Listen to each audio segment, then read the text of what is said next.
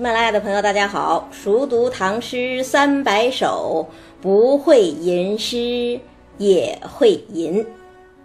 今天跟大家分享李白的《关山月》。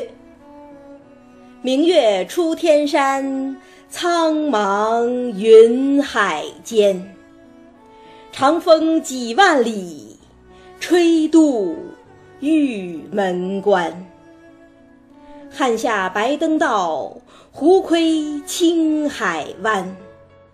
由来征战地，不见有人还。戍客望边邑，思归多苦颜。高楼当此夜，叹息未应闲。月亮。可是中国古典诗词中的一个大主题，历朝历代无数骚人墨客都曾经吟风弄月、寄情奉月。那在所有的诗人里头，我个人觉得李白跟月亮的缘分最深。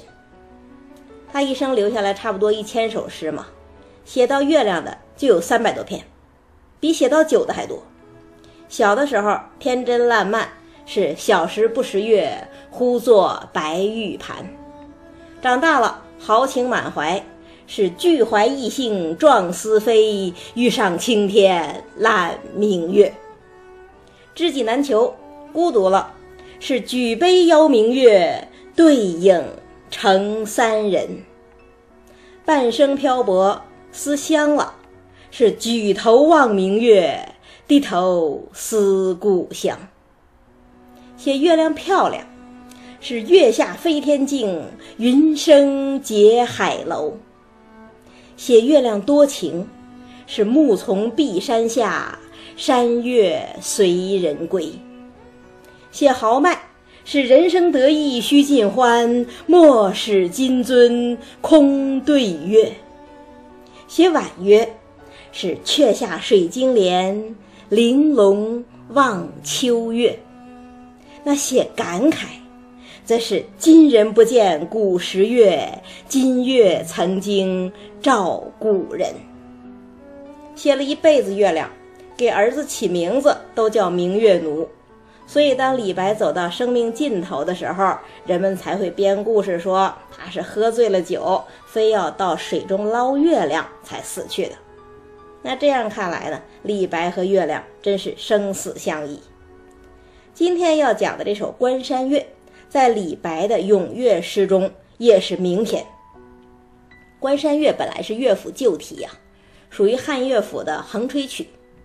乐府古题要解对它的解释是说：“关山月，伤离别也。”既然是伤离别嘛，主体基调自然是缠绵哀伤。可是李白气魄大呀，到他这儿一切就不一样了。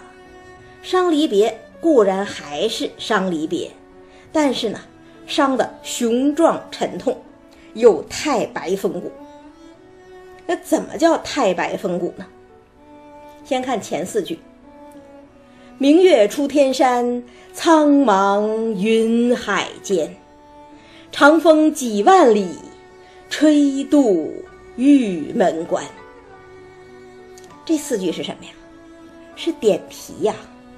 你看，明月、天山、玉门关，这不就是题目的关山月吗？而且还追加了两个意象，一个是苍茫云海，一个是万里长风。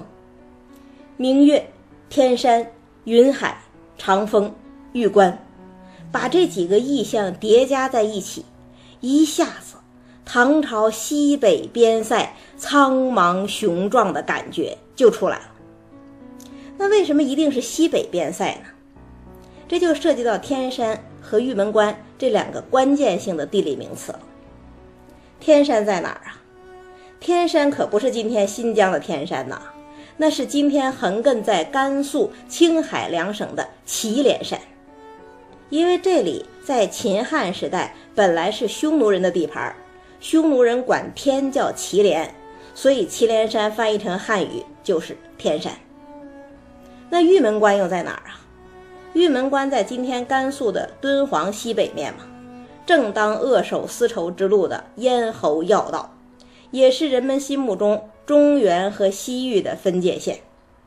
这两个标志性的地名一出来，马上我们心中已经自动升腾起一种苍凉的感觉，这就是边关呐。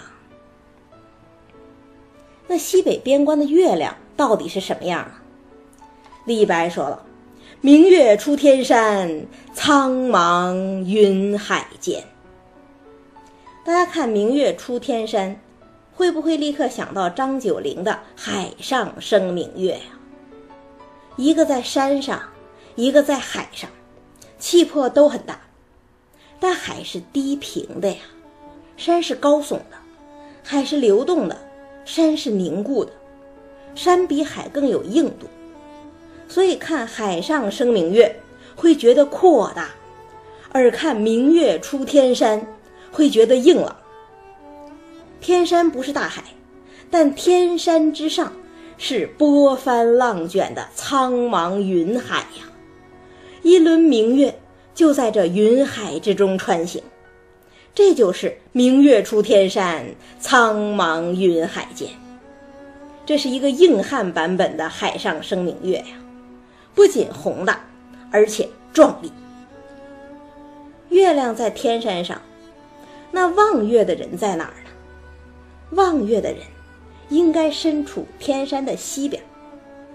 为什么一定是西边呢？因为我们经常说“月上东山，月出东海”。月亮都是从东边升起的，望月的人看见明月出天山，那么他一定是身处天山以西，那可是远离中原内地的西北边陲呀。此时此刻，他面向明月，面向天山，其实就是在面向中原，面向家乡，一种思乡之情已经在不言之中了。明月出天山，苍茫云海间。起居的场景这么壮阔，往下该怎么接呢？一般人还真驾驭不了，所以往往就会从写景转入抒情。但是李白不一样啊，他笔力雄健，接了两句更壮阔的：“长风几万里，吹度玉门关。”从高高明月。写到了烈烈长风，长风几万里，这个数字太惊人了。所以南宋还有一个诗论家叫杨其贤，帮着李白算算数，说玉门关到天山没有那么远呐，然后就猜这几万里是不是不止从玉门关到天山，而是指从玉门关到月亮的距离呀。其实，如果这样论诗的话，就未免太死板、太老实了。慢说李白是浪漫主义诗人，连白发都能三千丈，长风几万里更是不在话下。就算是真算里程，也不应该从祁连山往玉门关算，而是要算从中原到玉门关的距离呀。我们刚刚说过。这个望月的戍卒身处极西边陲，他面向东方，不仅看到了天山上的月亮，还感受到了从遥远的中原吹过玉门关的长风。这是来自家乡的风啊！这就是长风几万里，吹渡玉门关，背后其实还是思想。那可能有人会说了。同样的玉门关，同样的风，为什么王之涣会写“羌笛何须怨杨柳，春风不度玉门关”，而李白却会写“长风几万里，吹度玉门关”呢？因为两首诗的立论基调不一样啊。王之涣是在极言边关苦寒，春风难到。而李白笔下的戍卒呢，可是在眼巴巴地望着家乡啊！他当然愿意相信，刮到自己身上来的风是从家乡那儿一路吹过来的。他走了几万里路，才终于吹渡了玉门关，来到自己身边。那把这四句诗放在一起：“明月出天山，苍茫云海间，长风几万里，吹渡玉门关。”气魄真雄壮，但是呢，背后的思乡之情也真是深沉。下四句：“汉下白登道，胡窥青海湾。由来征战地，不见有人还。”既然那么思念家乡，为什么还要跑到这万里之外的边陲呢？因为这儿自古就是胡汉交战的地方啊。汉下白登道，胡窥青海湾。这一联对得多好啊！所谓白登道，自然是指汉初的白登之围嘛。那个时候，汉高祖刘邦带领士兵征讨匈奴，就在白登山被包围了七天七夜。那青海湾呢？青海湾。可是唐朝和吐蕃人反复争夺的地盘，一个汉下，一个胡窥，就告诉我们，从天山到玉关，自古就是胡汉两家必争之地。既然如此，庶族当然要背井离乡，保家卫国。可是呢，由来征战地，不见有人还。战争是何等残酷啊！从汉到唐，跨过玉门关的一代代庶族，又有多少人能够活着回到玉门关以里呢？王翰说：“醉卧沙场君莫笑，故来征战几人回。”那还是少年从军的豪迈，但是。李白的“由来征战地，不见有人还”，却像是老兵的叹息呀。这叹息里头已经没有少年轻狂了，而是带着生活的全部沉痛了。从前四句的边关写到中间四句的战争，那接下来呢？戍客望边邑，思归多苦颜。高楼当此夜，叹息未应闲。这四句是从战争写到人了。戍客望边邑，思归多苦颜。戍边的士卒望着自身所在的边城，想着魂牵梦绕的家乡，脸上都浮现出愁苦的神色。想想看。这不就是范仲淹《渔家傲·塞上秋来风景异》的意象吗？浊酒一杯家万里，燕然未勒归无计。羌管悠悠霜满地，人不寐，将军白发征夫泪。范仲淹的“将军白发征夫泪”，其实也就是李太白的“思归多苦颜”呐。那士卒在边关思念家乡，思念亲人，他们的家人呢？毫无疑问，家人也在牵挂着他们，盼望着他们呢。李白的《春似》不是讲吗？当君怀归日，是妾断肠时。亲人的心总是息息相通的呀。面对着天山上那一轮明月，戍卒的脸上露出凄苦的神色。那他不由得推想，在万里之外的家乡，他的妻子此时此刻一定也在庄楼之上凭栏远眺。发出深深的叹息吧，这就是高楼当此夜，叹息未应闲。